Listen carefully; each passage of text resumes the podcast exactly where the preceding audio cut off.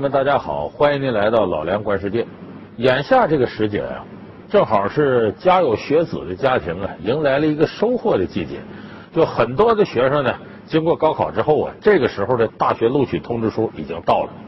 这对于很多家庭来说呢，这肯定是件喜事儿。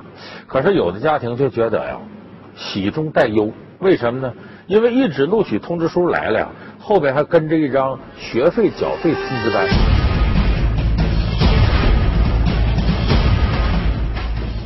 告诉你上学呀应该交多少钱，交多少学费。那么很多家长呢一比较发现呢，今年很多学校的收费啊比以往要高了不少。那么这个学费呢是学生家长从腰包里掏出的真金白银。那么这些学校以这种方式涨了这么多的学费，到底合理不合理呢？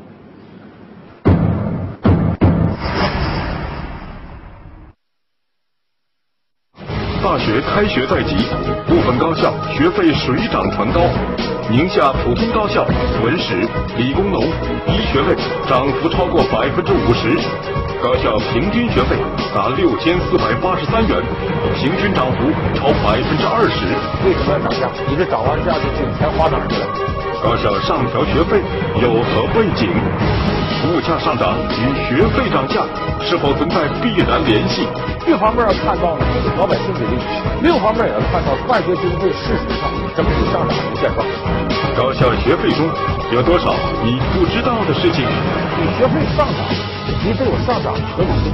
二百元到五千元，这一涨幅究竟是快还是慢？本期老梁观世界，与您一起算算学费这一笔账。可能电视机前的观众朋友，即使家里没有要上大学的学生，也应该从媒体当中得到很多这样的信息。就是最近这一段时间，很多学校它的学费上涨幅度比较大。那么总体来说呢，教育部部属的院校，你像北大、清华、人大、复旦这样的重点院校，它的学费基本没怎么涨。但是省属的院校，学费的涨幅相对来说是比较大的。我们来看一看各地院校。学费涨幅这方面都有哪些报道？今年六月，宁夏自治区公布了普通高校的学费涨价新标准。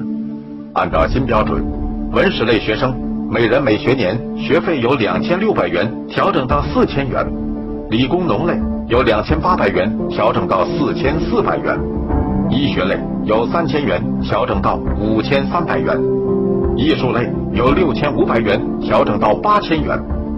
其中，文史类。理工农类、医学类的学费涨幅均超过百分之五十。七月十一日，浙江省物价局召开浙江省高校学费标准调整听证会。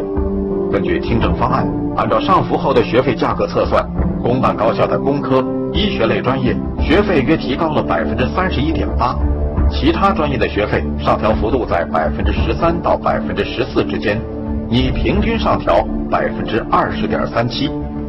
调整后的平均学费标准为六千四百八十三元。此外，江苏、贵州等地也都公布了秋季普通高校学费新的执行标准。在本次调整中，医学类、艺术类专业学费上涨绝对值较大。宁夏医学类专业上涨两千三百元，江苏医学类本科上涨两千二百元，宁夏艺术类专业上涨两千五百元。贵州艺术类专业上涨了三千元。按照相关规定，多个省份允许重点高校、重点优势专业学费在调后标准基础上上浮百分之五到百分之三十。其实，早在二零一三年，福建、广西、山东、湖北、湖南等地已经陆续发布普通高校学费调整信息，其中广西涨幅百分之三十六点二，福建涨幅百分之二十。山东涨幅百分之二十一，湖北涨幅百分之二十五，贵州涨幅百分之三十四点六。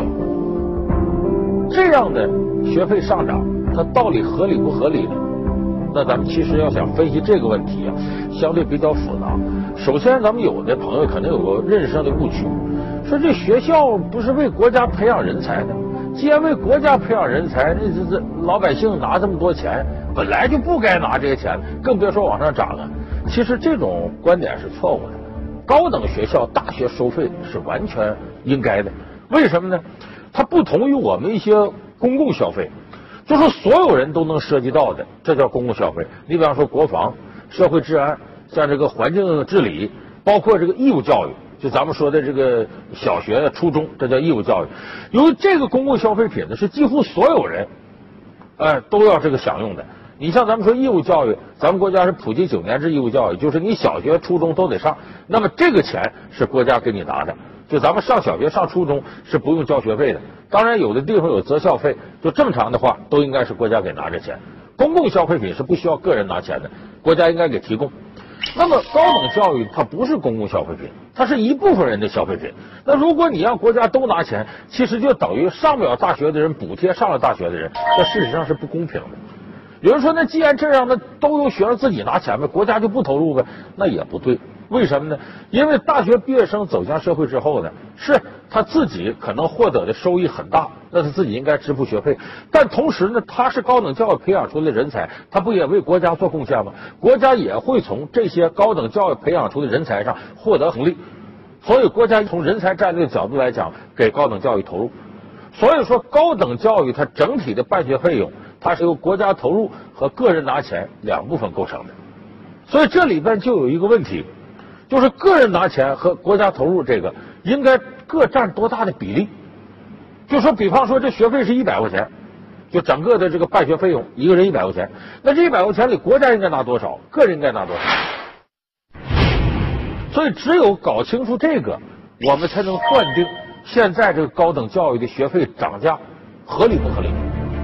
那么，根据我们以前的国家出台的相关政策管理办法，是这么规定的：就是学生拿出这个高等教育的这个办学经费，占整个办学经费的比例最高不得超过百分之二十五。就是如果说一个学生应该一百块钱培养的费用，那么学生家庭里拿最高不能超过二十五块钱。那么，如果我们按照这个规律来总结一下的话，咱们不妨可以回顾一下，就是高等教育收费的整个过程。你可能就明白我们现在这个涨价它到底是合理不合理。那么其实很早的时候呢，是国家全员投入的，因为那个时候我们大学生是非常少的。为了加快我们的改革开放和经济建设的步伐呢，急需要各种人才，所以国家是百分之百投入的。呃，这个事情可以往前追溯啊，七七年恢复高考，从七七年到八八年这个阶段，大学生是不交学费的。我呢算比较幸运。我是一九八八年上大学，正好赶上了最后一届不交学费的。那么在这个之前呢，一九八五年的时候，国家出台了关于高等教育体制改革的哎一些内容，在这里边就规定呢，可以在这个公办教育之外呢招一些自费生，呃自费生你自个儿就得交培养费。那时候呢，这个有自费生，还有这个委托培训的、定向招生的，这些是要交钱的。那么，所谓的呃公办这个招生，正常的招生，我们叫普招，普通招生是不拿一分钱学费。这我说的是从七七年到八八年，八九年的时候呢，做了一些改动。呃，当时呢，招生和毕业分配实行双轨制，就可以有大量自费生了。那与此同时呢，公办招生这一块，普通招生这块也开始交学费，交多少呢？我记得一九八九年上大学的人是一个学期交二百块钱学费。这二百块钱学费是象征性的，其实是根本不足以补偿这个整个办学成本的。所以八九年开始就收学费，到了一九九六年呢，整个的招生实现并轨制，就是呃公费招生和自费招生完全合并。那么这时候开始，学费价格涨了，当年就出现了什么呢？有的学校收两千块钱学费，这两千块钱学费为什么说很多人都认为不合理呢？反弹的意见很大呢？因为这个就超出了我们当时所说的，就是占的比例问题。按照国际惯例呢，有两个比例。第一个比例呢，就是说你这个人均年收入的百分之二十，是一个学生参加高等教育所要缴纳的费用的上限。这个在国际上都有惯例。那个时候九六年高的达到了这个四五千、五六千。当然，你那这个我只平均啊。有的家庭可能挣几十万的，那那属于比较富裕的，平均大概是五六千、七八千。那么这个时候，他一年的百分之二十是多少呢？其实充其量也不过一千多块钱。也就是说，最高学生应该拿一千多块钱的学费，可当时一下子有的地方涨到两千以上，很多家庭感到接受不了了。再一个，你从办学成本来讲呢，那个时候培养一个学生，他的费用在九六年的时候，大概也不过就是几千块钱。如果你按照政府说的百分之二十五的上限，你这两千也是高。所以当时这个学费涨到这种程度，很多人有怨言。那么到了一九九九年，我们知道扩招，扩招之后一下子学校要建设，招生多了吗？你硬件得跟上吗？那么这时候更多时候是靠从银行贷款。但是有时候银行贷款跟不上呢，学生多了，所以很多学校这时候又开始涨学费。我记得在两千年的时候，很多学校学费已经到了三四千，高的四五千都有了，有的艺术类的就接近上万了。所以那个时候，大家对这个扩招之后学费涨到这程度是有怨言的，因为当时这么收学费是完全超出了我们国家规定的呃办学成本的百分之二十五的上限。也超出了国际惯例里这个居民可支配收入年收入的百分之二十的上限，就都超了。所以当时呢，面对各个学校的收费冲动，当时咱们这个教育主管部门呢，多次出台文件，就规定不能再涨学费，最多是跟上一年持平，不能再涨了。所以当时这学费水平呢，在两千年到两千零六年维持在这个水平。一九九六年，我国出台了《高等学校收费管理办法》。该办法对高校收费标准要求做出了明确规定，高等学校的收费必须经过教育部、国家发改委、财政部三个部委联合审定才有效。二零零五年五月九日，教育部等部委印发了关于做好二零零五年高等学校收费工作有关问题的通知。根据该通知，二零零五年高等学校学费、住宿费收费标准继续保持稳定。不得以任何理由、任何形式提高或变相提高。国家高等学校收费制度改革以后，二零零六年，针对高等学校收费出现的新情况，教育部、国家发改委、财政部又下发了关于进一步规范高等学校收费管理的有关规定，特别是提出了高等学校收费必须严格执行收费公示制度，收的是什么项目，收的是什么标准。收的是什么范围等等，必须要公示，未经公示不得收取。二零零七年五月九日，国务院常务会议通过《国务院关于建立健全普通本科高校、高等职业学校和中等职业学校家庭经济困难学生资助政策体系的意见》。根据该文件，除国家另有规定外，五年内各类学校学费、住宿费标准不得高于二零零六年秋季相关标准。到两千零七年呢，很多学校又琢磨涨学费，为啥呢？九九年扩招的时候贷款，到这时候要还款了，因为基础设施建设还款是八年该还了，普通的你像商业贷款五年就得还，这八年九九年扩招到两千零七年到了第一个还贷高峰了，很多学校又琢磨涨学费，这时候教育部又当时出出台文件，就说不能再涨，所以事实上呢。从这个零七年到一三年这期间，学费也没有上涨。就是我们看到的现在未涨之前的学费标准，是从两千年到二零一三年这十多年间学费没涨过。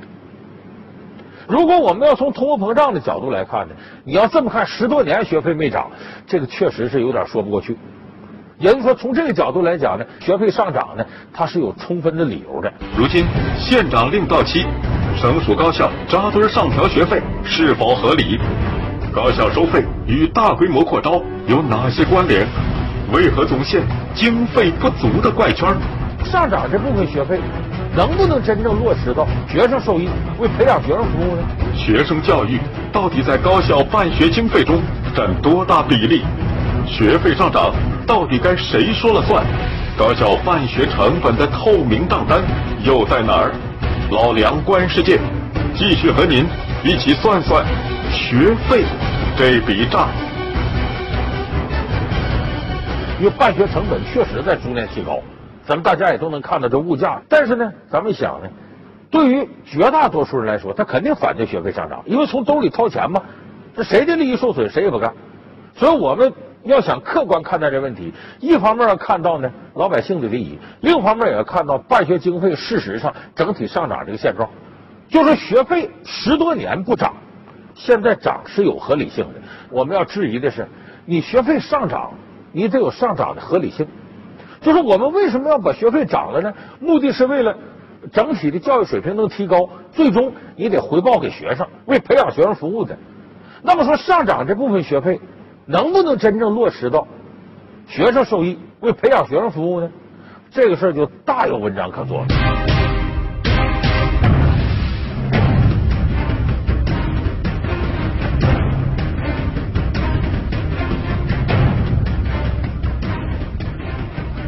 我们现在高校的办学经费，好多应该用到培养大学生上面，没有用到这上面，用到什么上来呢？咱说几个方向啊。首先一个还贷，我说九九年开始扩招，那阵扩招靠什么？国家财政拨的钱是有限的，学生学费是一部分，更多的是银行贷款，这高校规模一个劲儿的往扩大。从一九七八年到一九九八年的二十年间。我国普通高校招生规模从四十万人增加到一百零八万人，在校生规模从八十六万人增加到三百四十一万人。二零零八年，全国各类高等教育在学人数超过两千九百万人。二零零九年，我国具有高等教育学历的从业人数超过八千二百万人。相关数据显示，截至二零一二年末，宁夏四所高校债务余额达四点九三亿元。二零一三年末，浙江公办普通高校的债务额已经达到九十四点六八亿元。当然，这个时候它是有财政压力在哪儿呢？部属院校是国家拨款，省属院校是省财政解决。所以现在你看，为什么说是省一级的院校它涨价涨得快呢？地方财政一吃紧，贷款额度越来越多。这不有很多学校到最后发现呢，别说还本了，一年连还利息都费劲。有的学校一年还利息就得上亿。尽管经过中间呢新校区扩建、老校区置换等等的手段解决一部分债务问题，但是现在相当多的高校债务缠身，就这还本呢、付息呀，各个方面情况非常不乐观。所以这个时候，很多学校琢磨了，提高学费吧，用来还贷吧。就是很多学校学费上涨是用来还贷的，而且有时候不得不还贷。为什么呢？学费收上来，银行直接从这里把学费划走，还贷了。就你不还也得还，还也得还，因为欠债还钱是天经地义的嘛。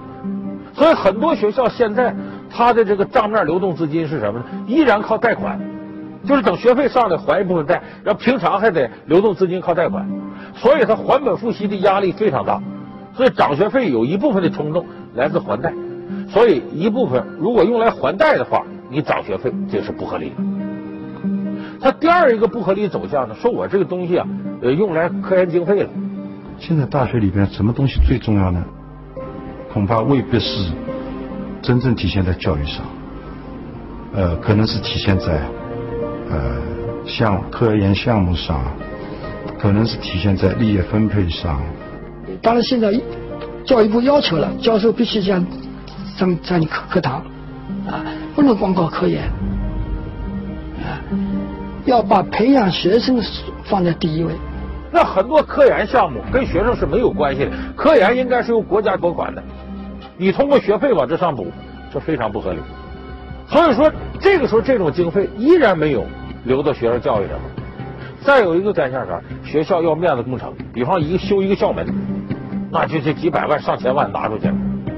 各个学校里建了很多高楼大厦，弄得非常漂亮。这个跟教育质量的提高没有直接关系。大学不是有大楼。而应该有大师的。这个大学啊，不光是给学生开几门课，而是整个文化熏陶。呃，大学是个熔炉，每时每刻都在熏陶学生。这所以呢，呃，你看这个过去就是有些人就回忆他的大学生活，他们见过一些大师，跟大师对过话，尽管时间很短，但对他一生都有影响。还有的学校最漂亮、最豪华地方什么？打着学术培训中心的名义建酒店，这些都和学生教育提高是没有关系的。就是你要不解决这些问题，你高校现在学费上涨就不具备合理性。高校学费上涨合理与否，究竟如何判断？办学经费作何用途？能否有张透明账单？你得列出账本来。高校现在所有的开支从哪来的？大学生培养成本又该如何界定？大学学费怎样才能涨得有理有据？老梁观世界，算算学费这笔账。稍后继续。就是你要不解决这些问题，你高校现在学费上涨就不具备合理性。所以咱说到这儿，咱就可以总结出来：第一个，我们要确定一个恒定的学费要占整个办学经费的比例是多少。就培养一个学生花这些钱，国家该拿多少，个人该拿多少。如果你个人确定了，比方说他定好了，就百分之二十五上限，好，定完了以后，咱们接下来看办学经费到底是多少。你首先得把这账目公开。就是你现在，假如说你的学校培养一个本科生要多少钱，你把这钱数列出来，下面必须要有个明细，就这些钱都花到什么地方上了，这是一笔账。另外一笔账是什么呢？你现在高校经费一年怎么花的？就你要向学生收费要涨价，那你得说清楚，我们建大楼的钱从哪儿来的，财政拨款是怎么回事？你得列出个账本来。高校现在所有的开支是从哪儿来的？就你的账目要透明。你比方说盖个大楼，钱从哪儿来的？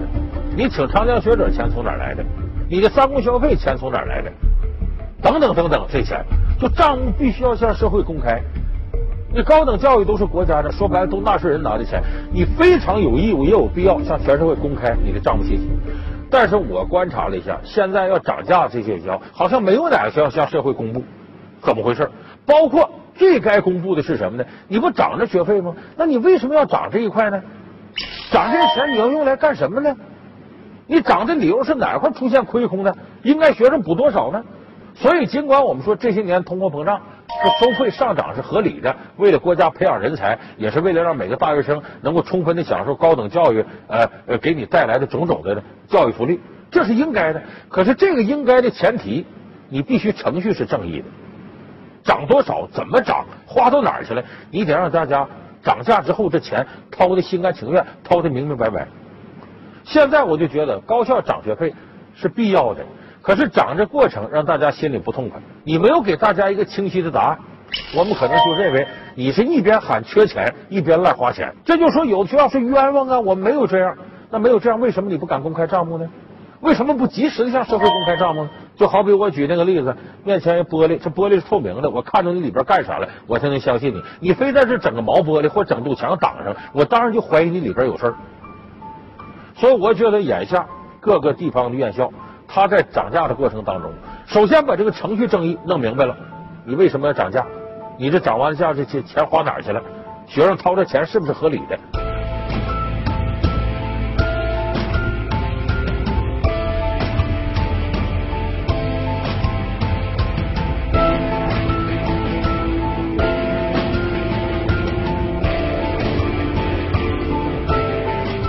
其是现在高等学校，它整个财务账目向社会公开这一块，只有这块公开透明了，家长掏的钱明明白白，他才能够心甘情愿。